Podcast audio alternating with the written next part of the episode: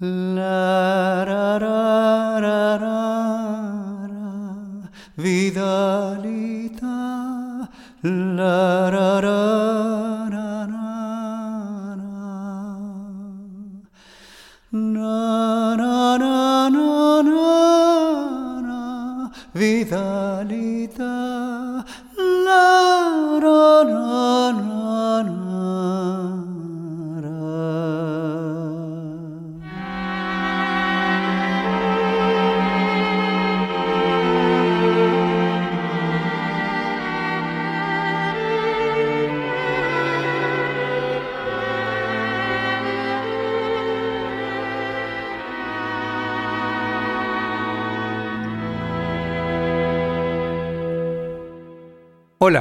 soy Jairo y como cada semana me dispongo a compartir con vos música, historias y leyendas de aquí y de allá.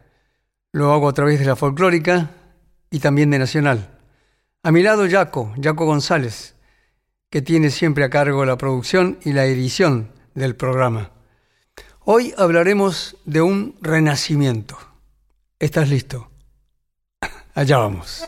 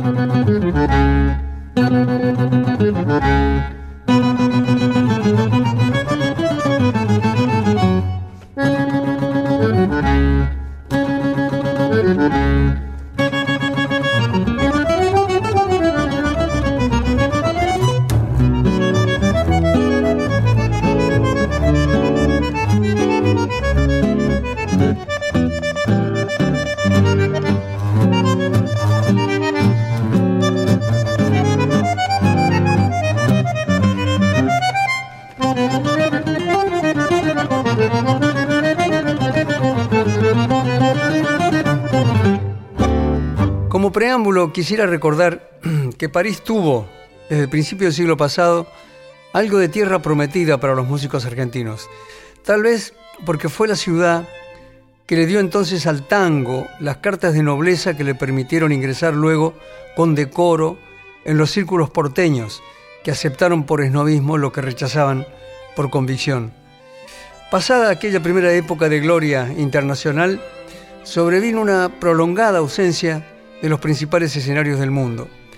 Pero, siendo como es, artesanal y a la vez académico, el tango se mantuvo en lo más profundo de la memoria colectiva.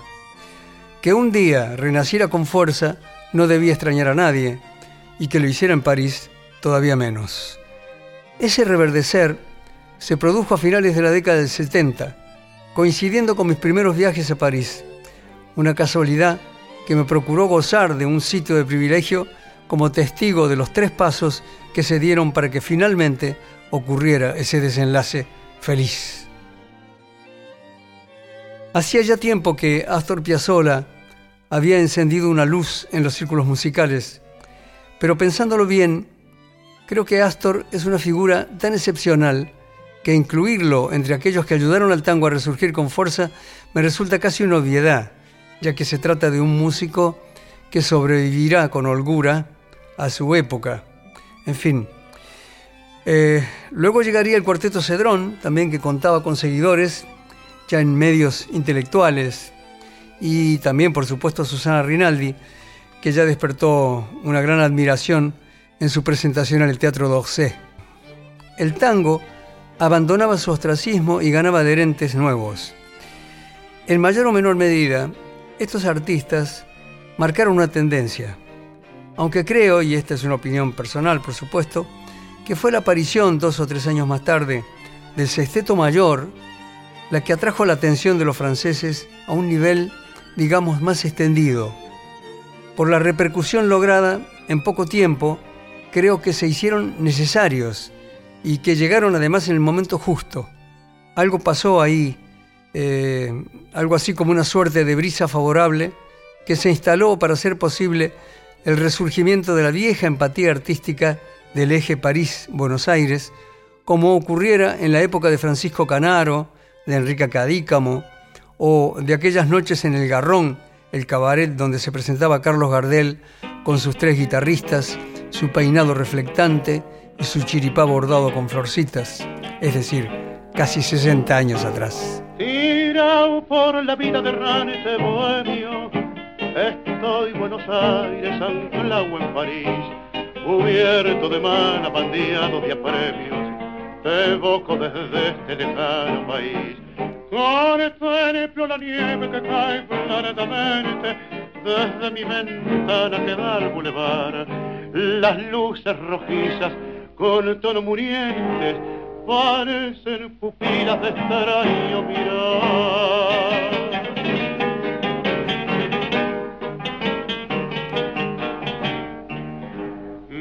Lejano Buenos Aires, qué lindo que has de estar. Ya van para diez años que me viste zarpar aquí en este mormar de favor sentimental. Yo siento que el recuerdo me clava su puñal. ¿Cómo habrá cambiado tu calle Corrientes? Soy Pacha Esmeralda, tu mismo arrabal. Alguien me ha contado que está floreciente y un juego de calle se da en diagonal. No sabe las ganas que tengo de verte, aquí estoy varado sin plata y sin fe. Quién sabe una noche me encane la muerte y chao Buenos Aires, no te vuelvo a ver.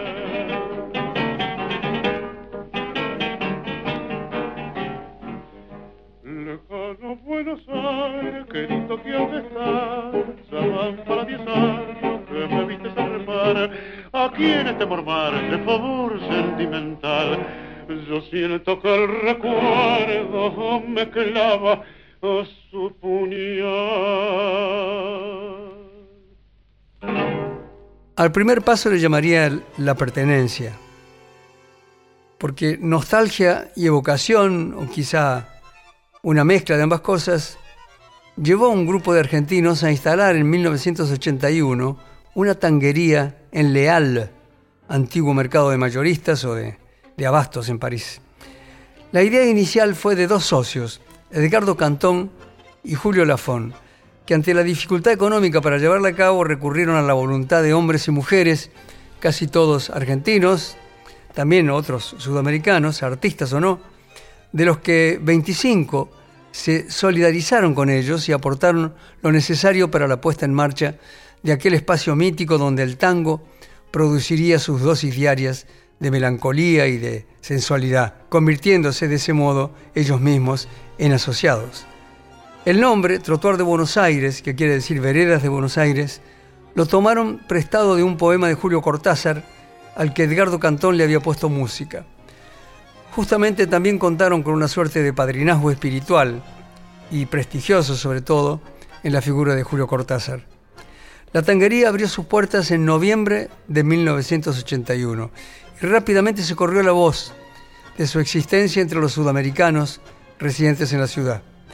Poco a poco se convirtió en un rutilante cobijo para todos aquellos que tenían pendiente un ajuste de cuentas con cierta melancolía enquistada, una situación en la que los encuentros y la confraternidad son más que previsibles, inevitables. El lugar se impregnó rápidamente del hondo sonido de los bandoneones y no faltaban quienes aseveraban que por encanto, cuando uno se paraba en la vereda del lugar y levantaba la vista, si la noche estaba despejada de nubes, se visualizaba con claridad la Cruz del Sur. En realidad, hay que decir que las verdaderas estrellas de esa constelación eran el Sesteto Mayor, que en su calidad de iniciador, como dije antes, del alboroto tanguero en París, fue contratado especialmente, en lo que considero un gran acierto, para inaugurar artísticamente la tanguería de la Rue de Lombard. Otras estrellas de esa constelación fueron también el dúo Salgán de Lío, el negro Rubén Juárez, el Sesteto Tango con Julián Plaza a la cabeza y, por supuesto, Susana Rinaldi. A partir del éxito conseguido, gracias a los comentarios que iban de boca en boca, el que con el transcurrir del tiempo sería considerado como mítico lugar de la cultura argentina en París, contribuyó a relanzar el interés por el tango. Durante 10 años desfilaron por su escenario, un pequeño escenario, músicos consagrados y otros que estaban en eso, pero que eran igualmente representativos del género. La clave consistía en mantener un estilo y poner la barra de la calidad artística bien alta. Eso era para darle continuidad a ese espacio a la vez simple y sofisticado, donde se destilaba buena música y era frecuentado cada vez más por los franceses y por personalidades de la cultura parisina.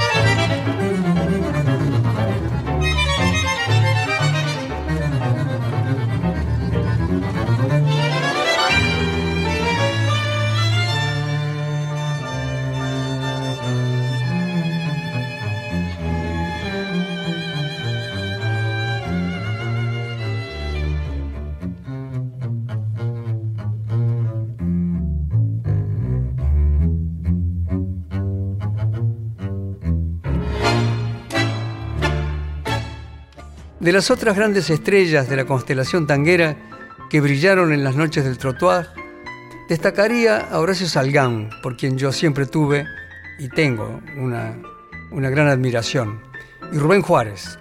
Músico exquisito, Salgán es uno de los más grandes de la historia del tango. Un día, recuerdo, charlando con él en uno de los amplios pasillos del Canal 7, me hizo un encendido elogio de los pianos de gran cola. Un instrumento así, me dijo, deja en evidencia al mediocre y enaltece al virtuoso. Y continuó, una vez, observando cómo abrían la tapa de un piano de gran cola, tuve la impresión de que el instrumento era un pájaro gigantesco desplegando las alas. Salgan poeta. La primera vez que se presentó en el trottoir fue en 1982 y lo hizo en su exquisito dúo, el que formaba con el guitarrista Ubaldo de, Ubaldo de Lío. Una noche invité a la periodista Michelle Docon, que entonces se ocupaba de la crítica musical en el diario France Soir, para que los escuchara. Ella tenía una fama bien ganada de ser muy exigente y especialmente severa en sus críticas, por lo que me encantó el entusiasmo con el que después del espectáculo me habló de lo que acababa de escuchar. Esto, esto sí que es gran música, Jairo, me repetía cuando sin alejarnos mucho del lugar fuimos a cenar en una brasserie del barrio de Leal. Pero lo mejor de todo fue el espacio que le dedicó al concierto en la extraordinaria crítica que escribió posteriormente en el diario. Esa cena terminó de una manera muy particular para mí, porque resulta que cuando fui a pagar me di cuenta que me había dejado mis tarjetas de crédito en casa y el efectivo que tenía no era suficiente. Sin que ella se apercibiera, le expliqué al encargado de la caja y este me dijo, no se preocupe, señor Jairo, está todo bien. Aquella fue una noche espectacular que casi termina con un papelón. Menos mal que la música de Salgán, el hombre que afirmaba haberse criado en tango y que dijo alguna vez, el tango es una música riquísima, tiene tanta amplitud, tantas posibilidades, que admite muchas formas, todas buenas y todas tango. Creo que es un error querer encasillarlo en solo alguna de ellas. El mismo Salgán, que dio sus primeros pasos como pianista en el Cine Universal de Villa Devoto, ilustrando musicalmente las películas mudas. Nos había regalado esa noche inolvidable una energía renovada y una clase magistral de música. Hace un tiempo yo he dedicado un tango a un gran compositor llamado Agustín Bardi. Agustín Bardi en este mes se cumplen 50 años de su paso a aquel otro mundo donde están aquellos privilegiados a quien recordamos por todo lo que nos han dado, por lo que nos han brindado y el placer que siguen dándonos a través de sus composiciones. Este tango se llama justamente Don Agustín Barbe.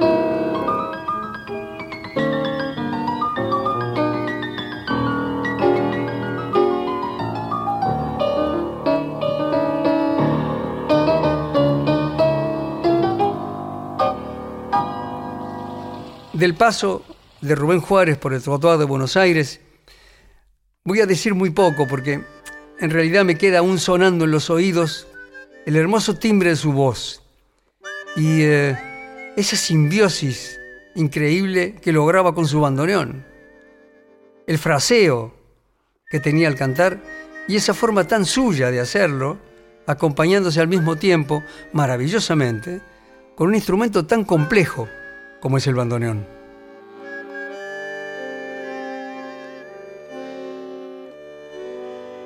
Sollozaron los violines.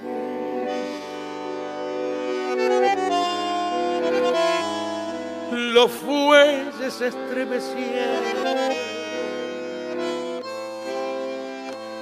Y en la noche se perdieron los acordes de un gotán.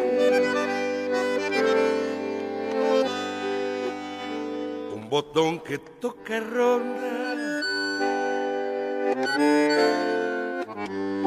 Para no quedarse dormido.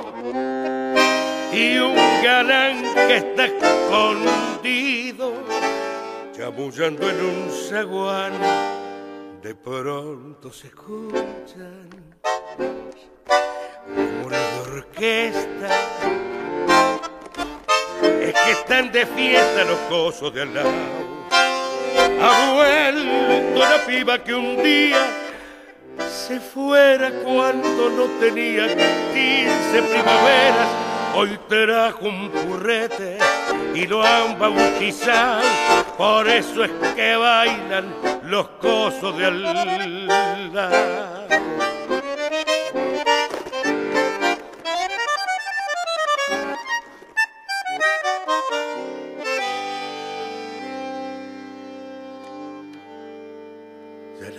Se apagaron.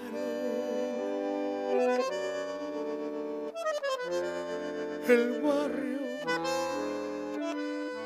se despereza. La noche con sus tristezas.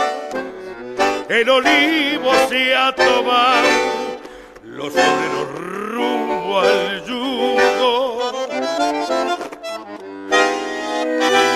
Todas las mañanas, mientras que hablando pavadas, pasa un coso encordelado. De pronto se escuchan rumores de orquesta. Es que están de fiesta los cosos de al lado. Ha vuelto la piba que un día se fuera cuando no tenía 15 primaveras. Hoy trajo un currete y lo han bautizado. Por eso es que bailan los cosos de al lado. Hacemos una breve pausa y enseguida volvemos.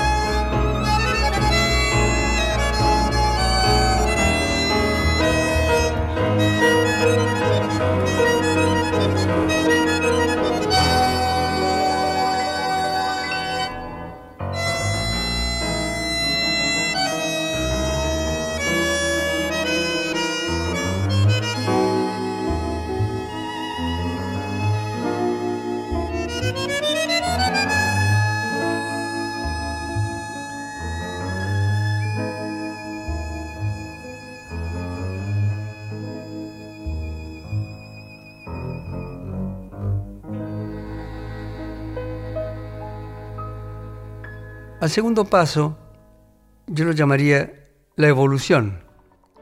Cuando Peter Brook, uno de los directores más influyentes del teatro contemporáneo, presentó en 1974 su puesta en escena de Timón de Atenas de Shakespeare, Le Bouffe du Nord vivió también uno de sus renacimientos. A lo largo de su historia, el legendario teatro, creado en 1876, tuvo varios resurgimientos. Sus muros fueron testigos de momentos excepcionales de arte puro. Y después de una prolongada caída al vacío, consiguieron recuperarlo. Quizá no completamente en su parte edilicia, pero su acústica seguía intacta y el lugar conservaba además el encanto de antaño. Eso se lo deben a Peter Brook. En su momento más oscuro eh, rozó la demolición, pero consiguieron evitarla, a diferencia de lo sucedido con el viejo Teatro de Luxemburgo, cuya destrucción hizo verter lágrimas de impotencia al mismísimo Edgar Manet. Actores y músicos, llegados de todo el mundo, habían justificado a lo largo de los años, de aquellos primeros años, la existencia del espacio, o mejor dicho, sus existencias, ya que después de un par de cambios de nombre y de orientaciones artísticas, Le Bouffe du Nord conservó en la escena parisina su espíritu de creación. Era una tarde otoñal y París mostraba sus bulevares teñidos de ocre. Astor y yo nos dirigimos en coche a Le Bouffe du Nord. Él se presentaba ahí todas las noches al frente de su quinteto, junto a la cantante italiana Milva. En el camino pasamos por la plaza de Châtelet. A un costado, el teatro imponía su robusta silueta y en su frente vimos colgado el cartel de Tango Argentino, que se presentaba ahí con un gran éxito. ¿Te das cuenta? me dijo Astor. Tenemos copado París con el tango el tango de ellos y el mío. Y yo, pensaba que la diferencia era que en el de ellos, entre comillas, también se tocaba Piazzolla. Y que en el de él, el de Piazzolla, solo, entre comillas, se tocaba su música.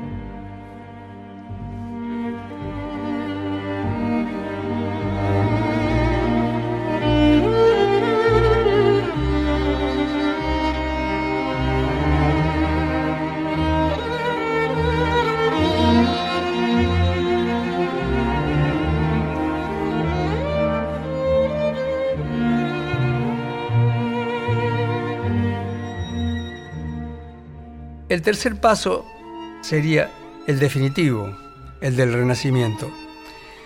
Inaugurado en 1862 como Teatro Imperial, el del Châtelet fue uno de los dos teatros construidos sobre la pequeña fortaleza, que es el significado o uno de los significados de la palabra Châtelet en español. El otro, el otro teatro ubicado enfrente, fue el Sara Bernard, que hoy se llama Théâtre de la Ville. El del Châtelet fue el teatro donde se estrenó, por ejemplo, en 1911, el ballet Petrushka de Stravinsky.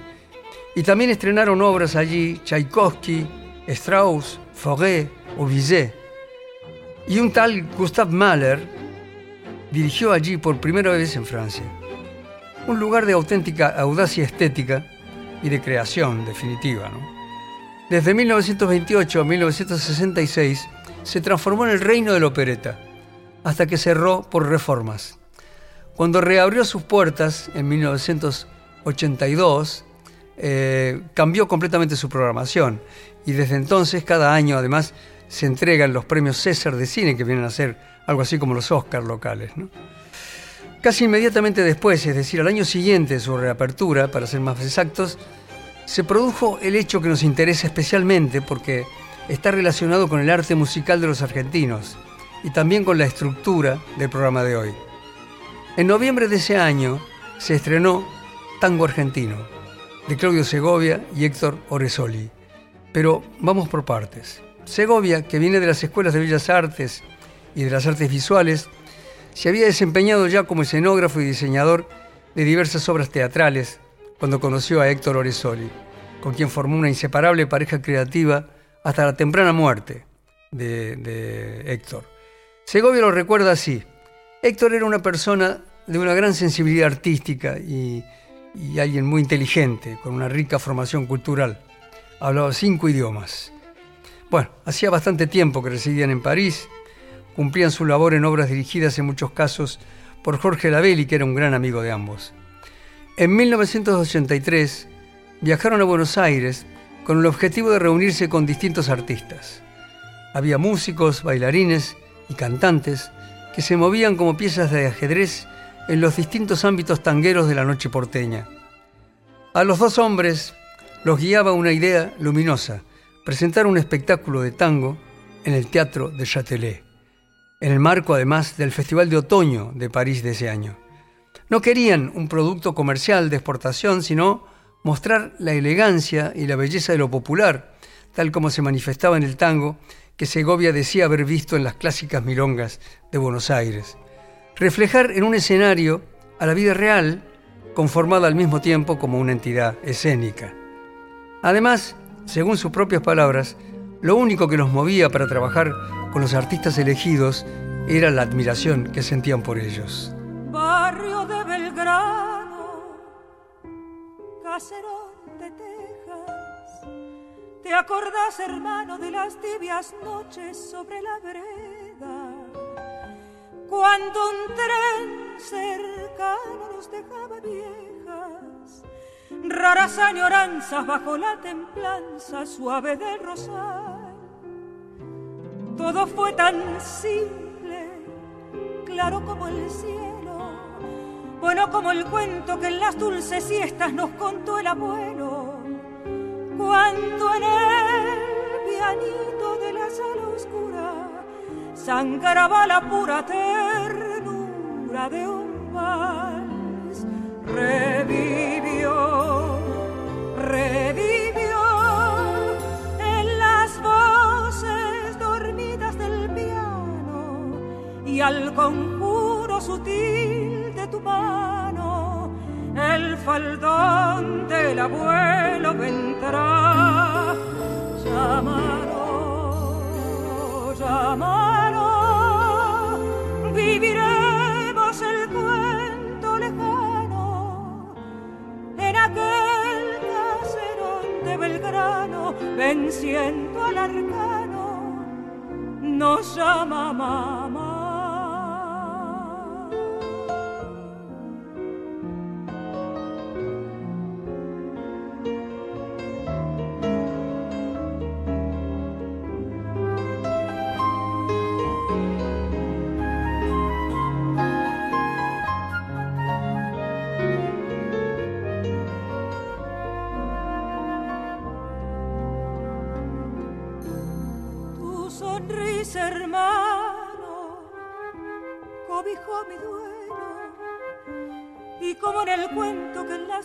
Siestas nos contó el abuelo, tornará el pianito de la sala oscura a sangrar la pura ternura de un vals.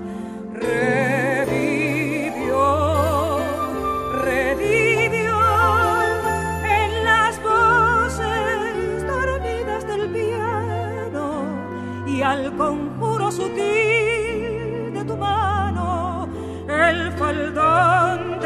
abuelo vendrá.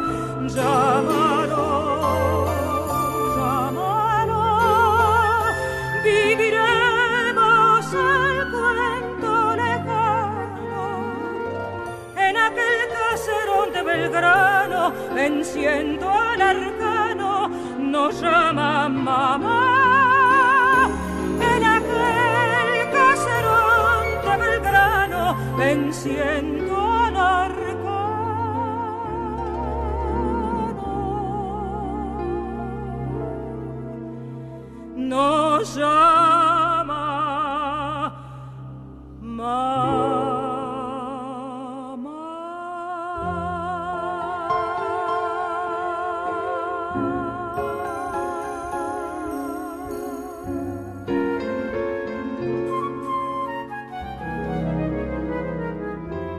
El elenco pensado por Segovia y Oret era una suerte de Dream Team tanguero. Como podemos ver, entre el Trottoir de Buenos Aires, Le Bouffe du Nord y el Châtelet, lo sucedido en esos pocos años fueron hechos artísticos que se fueron potenciando. Y aunque en el caso de Piazzolla fuera el triunfo de lo individual, los tres tenían una razón y una raíz común, el tango. El espectáculo del Teatro Châtelet de París, que completó la trilogía, fue la plataforma de lanzamiento que lo propulsó al mundo. La crítica de danza Laura Falcoff escribió, Tango argentino acabó por ser mucho más que un éxito teatral fuera de lo común. Al margen de los propósitos de sus creadores, el espectáculo impulsó el renacimiento del género en su manifestación de baile de pista y en una escala que ha llegado a ser planetaria. Si hoy pueden encontrarse milongas en Verona o en Alaska, más aún, si en Buenos Aires el tango abandonó los reductos en los que resistió durante décadas y se volvió un fenómeno casi masivo, el responsable es tango argentino. Hay quienes dicen que fue Jorge Davelli quien le abrió las puertas del Festival de Otoño de ese año, y que lo hizo con una sola condición, la presencia en el show de Roberto Goyeneche. El polaco ya no era aquel vocalista pletórico de la orquesta de Aníbal Troilo, pero había adaptado su modo expresivo, en el que prevalecían su dominio del estilo, la musicalidad y el fraseo, que es, junto al de Gardel, quizá el más imitado del género. Les voy a contar algo que pasó recién terminado el espectáculo, en la noche de la première, la noche del, del debut, ¿no? Detrás de bambalinas, donde estaban todos eufóricos, incluido por supuesto el cantante de Saavedra, que parecía buscar algo, lo vi moviéndose como buscando algo, y me acerqué a él. Y me preguntó, Jairito, me decía Jairito, Jairito, ¿cómo puedo hacer para hablar ahora por teléfono a Buenos Aires? Porque quiero contarle a mi mujer esto tan extraordinario que acabamos de vivir. Acá en París, ¿te das cuenta? En París, ¿te das cuenta? y yo, que sí me daba cuenta, busqué a uno de los responsables de la sala y le expliqué la situación. El hombre, que estaba también él inmerso en la euforia colectiva, nos condujo a su oficina en el primer piso y ahí Goyeneche pudo hablar por teléfono y dar rienda suelta a su emoción. Y lo hizo con tanta vehemencia que acabó por emocionarme también a mí. Contale, nene, contale, decile, me repetía, pasándome y quitándome el teléfono en el mismo gesto. La corazonada de Segovia y Oret Solí devolvió al tango a los primeros planos.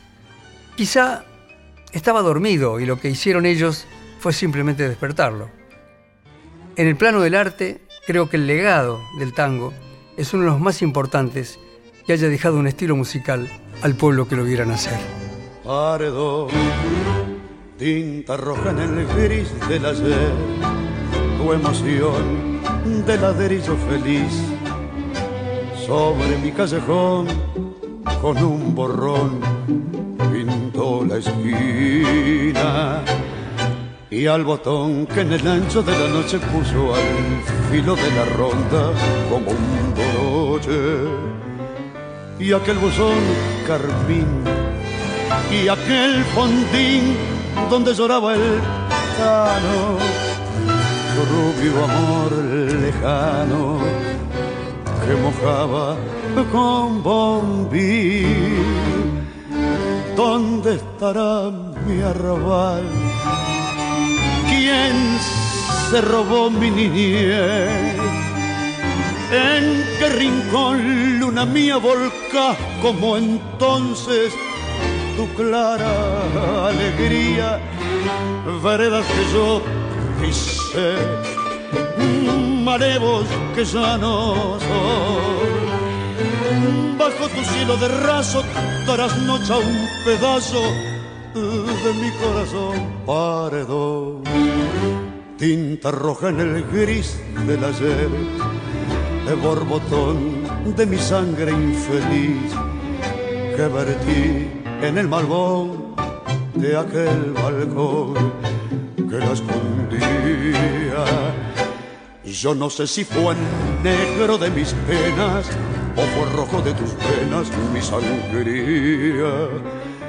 Porque llegó y se fue, tras del carmín y el gris fontín lejano, donde lloraba un tano sus nostalgias de bombín.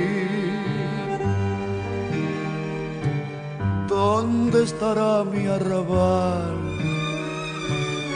¿Quién se robó mi niñez?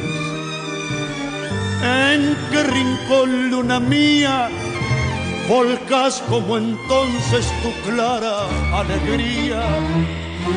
Vereda que yo pisé, en malevos que ya no son.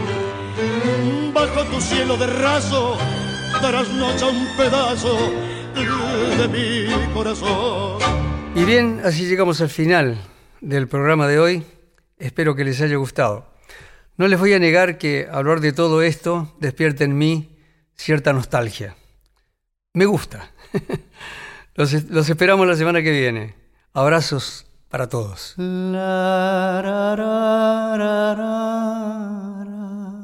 Vidalita, La ra ra ra ra na na na na na na vidalita la ra ra ra ra